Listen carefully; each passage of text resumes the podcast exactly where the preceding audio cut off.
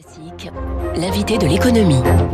7h14, euh, l'invité de l'économie ce matin, j'ai euh, l'honneur de recevoir Denis Machuel, le directeur général de Sodexo. Bonjour Denis. Bonjour Dimitri. Bonne journée, euh, bienvenue à vous. Vous êtes Sodexo, numéro 2 mondial de la restauration collective, faut-il le rappeler. Vous avez publié en fin de semaine dernière vos résultats semestriels clos à fin février, donc en exercice un peu décalé.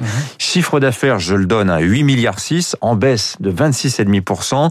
Ça se ressent évidemment sur votre résultat net hein, qui se retrouve divisé par 3, mais malgré tout positif. Moi, c'est ce que je retiens. Donc finalement, la crise a été dure, mais euh, vous l'avez traversée sans trop de dommages. Dans quel état d'esprit êtes-vous ce matin, Denis Machuel? Alors extrêmement combatif. Et puis, euh, dans l'état d'esprit d'un marathonien qui vient de courir déjà une bonne trentaine de kilomètres, il en reste encore un petit peu avant, avant de gagner, mais euh, nous avons effectivement montré notre résilience. Euh, vous parlez d'un résultat net, nous avons publié un résultat opérationnel bien supérieur euh, à ce que nous avions annoncé au départ, à 3,1%.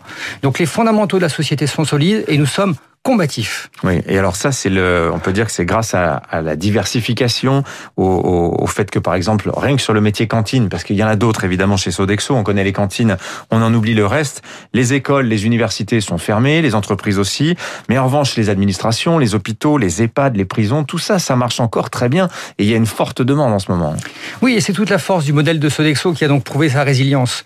Bien entendu, euh, certains secteurs sont très impactés, comme le sport et loisirs, les entreprises en partie parce que toutes celles qui sont dans le monde de la production bah, tournent, et nous sommes là pour les accompagner, et à, à, la fois avec des services de restauration qui sont réinventés, et puis des services de facilities management qui accompagnent évidemment euh, cette crise sanitaire avec les services de désinfection, de nettoyage, etc. Il y a aussi l'activité des, euh, des, des avantages pour les salariés, les cartes restaurants, les cartes cadeaux, qui tient bon. Et puis les services à la personne qui ont aussi euh, mm. et nous ont accompagné notre développement dans la crise. Alors vous êtes présent, rappelons-le. Alors je ne sais pas si c'est 64 ou 67 pays, parce que 64. D'un papier à l'autre, ça varie. Donc 64.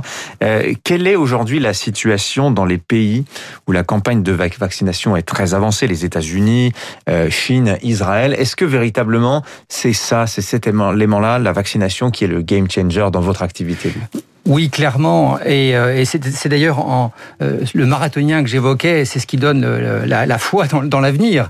C'est que vous voyez, euh, en Israël, où euh, quasiment toute la population adulte est, vaccinée, nous voyons nos volumes revenir à des niveaux supérieurs à l'avant Covid. En Israël, no, notre activité de carte restaurant, euh, sur le mois de mars, a fait 10% de plus que les niveaux avant Covid. Nous le voyons également en Chine. Nous sommes en train de récupérer nos, nos niveaux d'activité pré-Covid.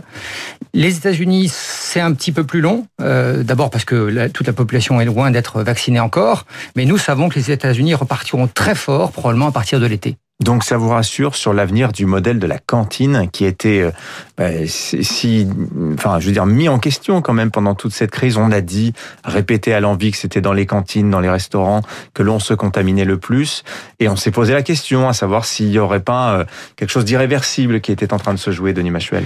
Vous savez, le, le Covid a, a, impacté quoi? Il a impacté le vivre ensemble, le vivre les uns à côté des autres. Mais une fois que le, les gens seront vaccinés, nous aspirons tous à, à revivre ensemble, à, à, à, nouveau être dans, à faire société.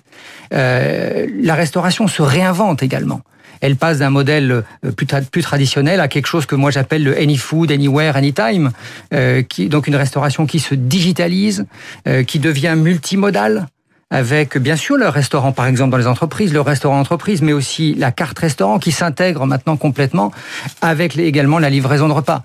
Et nous sommes d'ailleurs la seule société à pouvoir proposer tout ce panel de services intégrés pour une restauration réinventée. Denis Machuel, directeur général de Sodexo, invité de Radio Classique. Vous venez, Sodexo, d'être référencé pour gérer clé en main des centres de vaccination contre le Covid-19. Alors quel rôle vous allez jouer, vous, dans cette grande chaîne de la vaccination?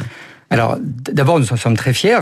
nous nous sommes appuyés pour être référencés comme cela par le réseau des acheteurs hospitaliers sur nos, les expériences que nous avons au Royaume-Uni, où nous gérons plus de 200 centres de tests Covid qui deviennent progressivement des centres de vaccination.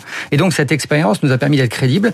Et aujourd'hui, si un hôpital veut mettre en place un centre de vaccination, eh bien, c'est nous qui le gérerons, c'est-à-dire nous gérerons l'accueil euh, des patients, nous gérerons euh, l'aménagement des espaces, le bio-nettoyage, la restauration des professionnels, donc tout un tas de services intégrés qui fait la force de l'offre de Sodexo. Donc vous n'êtes pas les injecteurs, mais tout le service autour, Absolument. toute l'organisation du centre, Absolument. c'est Sodexo qui, euh, qui pourrait être amené à, à la mettre en place. Tout à fait. Alors, il y a un sujet aussi euh, qui préoccupe beaucoup certains secteurs en ce moment. Euh, Je pense notamment au secteur du bâtiment. Ce sont les pénuries de matières premières. Évidemment, Sodexo, quand on fait de la restauration, on utilise beaucoup de matières premières, en l'occurrence agricoles. Évidemment, les chaînes d'approvisionnement euh, de l'acier et euh, de l'alimentaire sont pas du tout les mêmes. Est-ce que vous êtes touché d'une manière ou d'une autre par ces phénomènes de pénurie, Denis Machuel?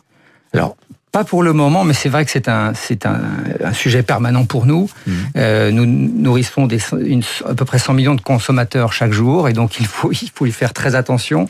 La, la solidité de, de, notre chaîne d'approvisionnement a d'ailleurs été prouvée pendant la crise, où nous avions euh, évidemment beaucoup de perturbations dans le système. Ce qu'il faut savoir également, c'est que beaucoup de nos achats sont locaux.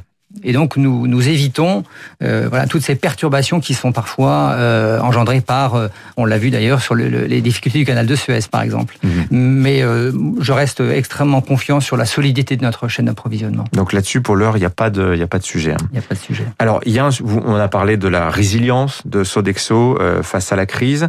L'an dernier, vous étiez venu, il y a au mois de juin, on était à un moment où, où on ne nous le cachons pas, vous étiez quand même très inquiet pour la suite.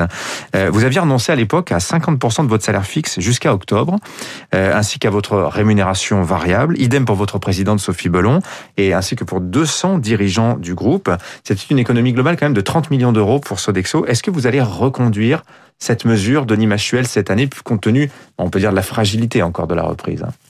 Alors, ce n'est pas une économie de 30 millions, puisque nous avons euh, ces sommes, euh, euh, cette, cette contribution des dirigeants a, a permis de mettre en place un, un programme de soutien aux salariés qui étaient les plus impactés par la crise, notamment ceux dans les pays où il n'y a pas de filet de sécurité sociale, dont nous avons été obligés de nous séparer pour absolument ajuster nos ressources euh, au, au niveau d'activité. Donc c'est un mécanisme de redistribution. finalement. Absolument. Oui.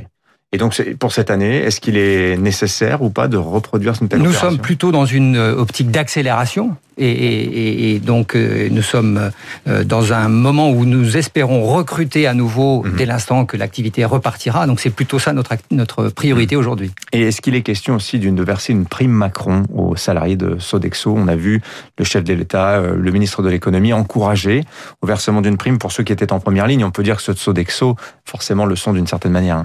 Oui, absolument. Et, le, le vrai sujet, en fait, c'est la revalorisation Mhm. euh, de nos métiers de service. Nos métiers de service qui étaient dans l'ombre et qui sont apparus en pleine lumière Oui. comme absolument essentiels à la vie et à la vie économique. Mhm. Euh, et, et la revalorisation de ces métiers de service euh, ne se limite pas au seul dispositif de la prime Macron. D'une prime ponctuelle. euh, Voilà, nous avons accompagné nos salariés avec des systèmes euh, adaptés de récompense et de reconnaissance, et nous évidemment continuerons de le faire cette année et dans le futur. Merci Denis Machuel, le directeur général Merci de. Sodexo, invité ce matin de Radio Classique. Bonne journée à vous.